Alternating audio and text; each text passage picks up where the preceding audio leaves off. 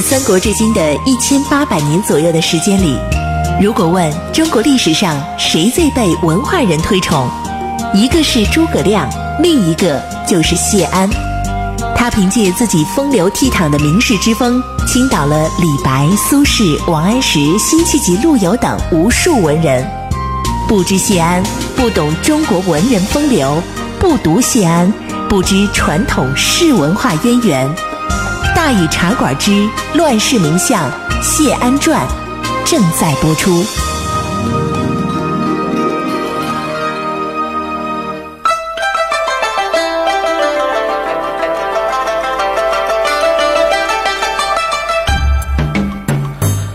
安世风流无奈何，欲将赤骥换青鹅。不辞便送东山去，临老何人与唱歌？今天呢，咱们继续给大伙儿说《乱世名相谢安传》啊。呃，咱们昨天说到哪儿呢？咱们昨天说到啊，桓温呢先做出了一个要北伐的姿势，然后呢，哎，就假装呢这个要北伐，实际上是想威逼朝廷，是吧？结果呢，朝廷里啊，把这些个将领们就全射了。哎，结果这回呢？你不逞强吗？你不桓温逞强吗？那你得负责任呐。这回好了，朝廷没能力北伐了，你还的将军你得伐吧，是不是？哎，这就动真格的了。你再虚张声势，那事儿就不行了。然后呢，桓温就开始实打实北伐了。谢安到桓温那儿当司马之前呢，他已经北伐了两回了。这两回呢，也都取得了一些战绩，不过呢，也称不上说是多么骄人的战绩。第一次兵至坝上。百姓好久没见着大晋的军队，哎呦，痛哭流涕，在路边上欢迎他。而这时候王猛来看他来了，咱们就不介绍王猛有多厉害了啊。反正呢，他就一边抓着狮子，一边跟桓温论了回天下。然后呢，建议桓温进兵长安。结果我们的桓大将军不感冒，哎，心思在晋廷啊，他不愿意再折折损自己的实力了。这下属薛真呢，也不能领会领导意图，就跑来责问桓温：“你干什么？你还不进军呢？”结果触怒领导忌讳，结果把小命就给丢了。王猛一看桓温和他道不合，立即就开了溜了，干脆呀，哎，投苻坚去了。这是第一回，第二回呢，北伐，桓温是暂时收复了洛阳，哎，然后呢，以迁都为要挟，逼着司马懿呢，又给他加了一大堆官职。老实说啊，这个桓大将军他那北伐呀，他不是真想说要恢复中原，他是干什么呢？他那是手段，他不是目的。北伐呢，主要是为了给自己立声望。更有底气呢，来辖制朝廷，所以说他更像是个搞政治的人物。你不管怎么说，这两回北伐呀，比之尹浩什么的那强太多去了。于是呢，桓大将军呢声望大增，官位也增上来了。其实呢，这也正是他想要的。谢安到吴兴当太守那年，朝廷呢就给他加了侍中、大司马、都督中外诸军事啊，贾黄钺，是吧？后来呢，这个司马懿啊又授予他扬州牧，跟扬州刺史意思是差不多的。桓温呢，也把他的办公地点从上游的荆州江陵移到了离建康很近的啊，姑属就是现在安徽当涂。原来的这个荆州刺史啊，就让他弟弟桓霍干，对吧？至少看上去呢，这一回呀，好像东晋最重要的两大方阵荆州和扬州都落到桓温手里边了。谢安这时候再见到桓温的时候，就是在桓大将军呢在最了不得的时候，是吧？占了两州。不过现在呢，桓温还没有同皇室和高门士族针锋相对，哎，他还有最大的两个心病没解决，哎，这除了荆州，还有扬州，还有徐州和豫州啊。除了这两州以外，大晋所有的方阵都已经姓了桓了啊。但实质上是怎么回事，咱们得另说啊。反正都委任了他们自己家的人了。徐州刺史呢，这人叫西汉，就是桓温最亲信的参军西超的老爹，参职呃中职的那很很呢。是吧？豫州刺史呢叫元贞，这元贞呢曾经送给桓温一小妾，桓温可喜欢了，结果给他生下了最小的儿子桓玄。但是这两件事呢，可是桓温最想解决的，他暂时也不想对付王谢这二二家，而王谢两家呢也不想在桓温势力最强的时候，自己啊还不占理的情况下跳出来招惹他。王谢的底牌现在啊出有点太早了，本来是好牌，但出错了，那就满盘皆输了。这王谢二两家啊，牢牢地抓住了朝廷和皇室，以逸待劳，不让桓温的任何势力渗透进来，就等着后发制人。其实桓的将军最失策的地方，或者说他也的确没什么办法的地方，就是他的势力无论如何也打不进朝廷那圈子，他始终是一个被隔绝在外的人。就算他录尚书事，当了宰相了，把西超安插在朝廷，也不能真正的操纵朝局。王谢干什么呢？照样可以不搭理他。这里边有高族们的这些个历练，和另外呢还有谢安利用他的声望和为人，促成了士族们的坚定和团结。这时候桓温就第三次北伐了，所有的官员都跑到姑叔去给他送行去。其实这都是面子上的事儿，个个心里都等着看结果呢。啊，不到一年，这结果就显现了。桓温这一回啊，是败于方头，哎，但却胜于江左呀。方头大败，其实也只能怪他自己，不听西超建议嘛，导致呃河汉水库，大军断了粮道，犹豫不进军，居然想等着燕国内乱，以逸待劳。结果被人家慕容垂抓了机会了，一举把他给打败了。慕容垂也因此名声大作。倒霉的是，桓温逃跑的路上还遭到了前秦埋伏下的军队的袭击，最后损失了好几万人。方头惨败，声望大损，这对桓温的打击可是了不得的，是吧？他先树声望，再求九锡，逼着皇帝禅位的打算，可这下算落了空了，得另外想辙了。因为败了，你要是胜了，你好说败了呀。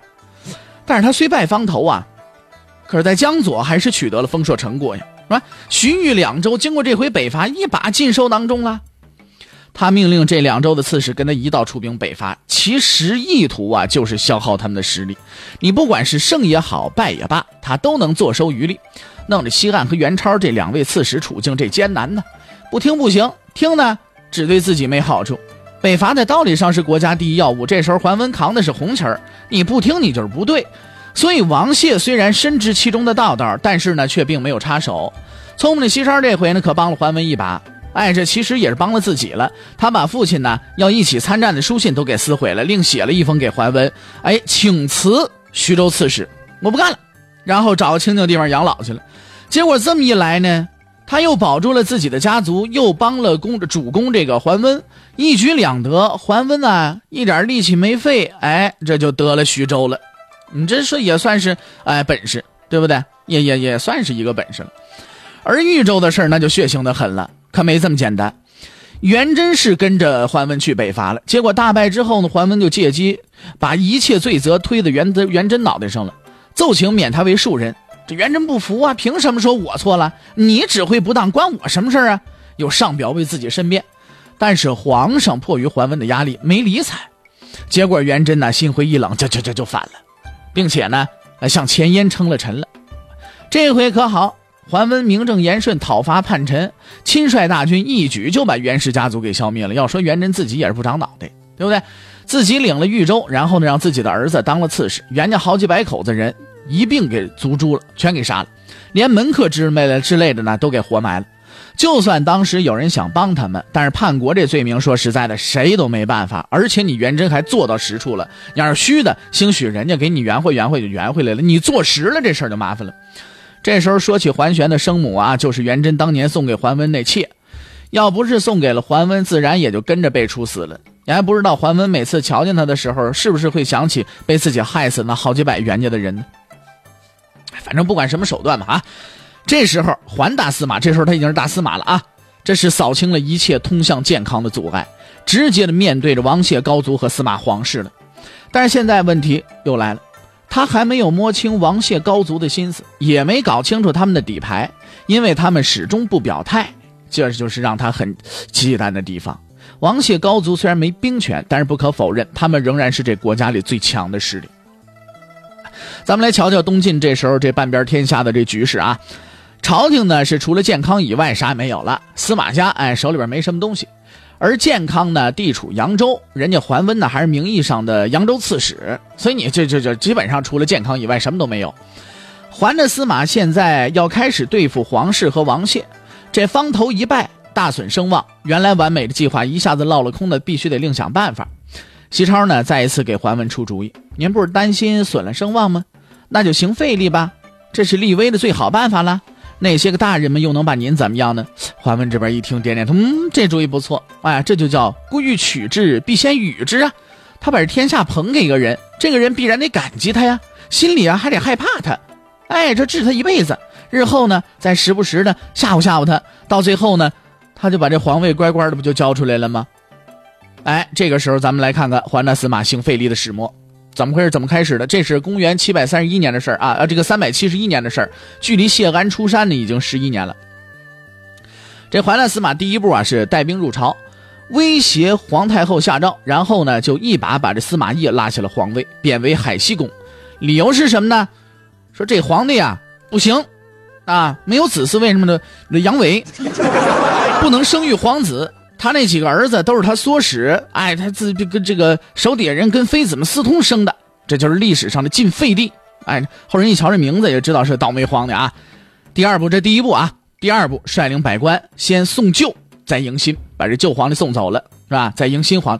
司马懿是怎么也没想到，桓温呢居然挑到他脑袋上了。司马懿呢原来可是宰相啊。有才华，为人也不错，但是他说实在的，即使他是真是宰相，他也没什么治国的本事，而且生性非常的软弱，不然当丞相的时候，他就不至于说让桓温一点点就这么做起来了。要说把国家弄成这模样，其实这先生才是祸首呢。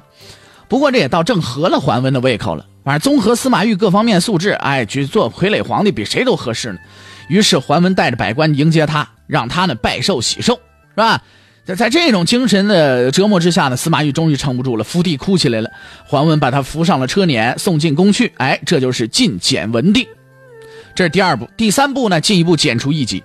桓的司马再度使出了纯熟的整人手段，先是威胁御史中丞等等官员，让他们上奏要铲除那些个人谋反。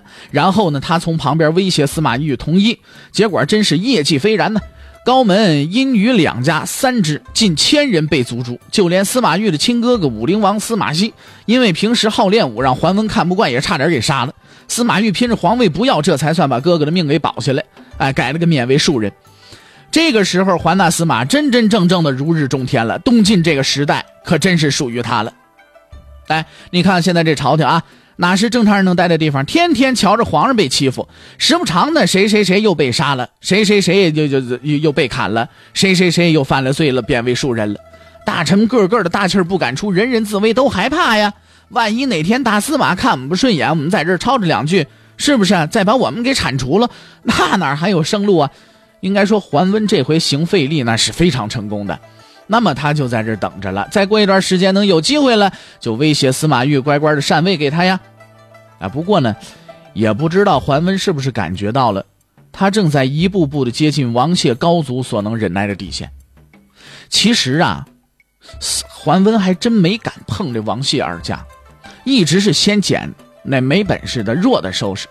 他行费力这几位大人个个视而不见，甚至因为晋朝没有费力先例，他不知道怎么搞礼仪的时候，王彪之还跟他缓和了一下关系，帮他找出汉朝霍光行费力的时候的典故，让他以此而行。这回他高兴了一下子，倘若第一高祖琅琊王是支持他，他怕什么呢？可是他慢慢发现呐，其实根本不是那么回事那么这王彪之为什么要帮他呢？这王谢二族究竟是怎么想的呢？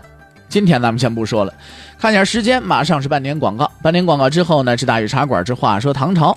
半年广告之后，咱们再见。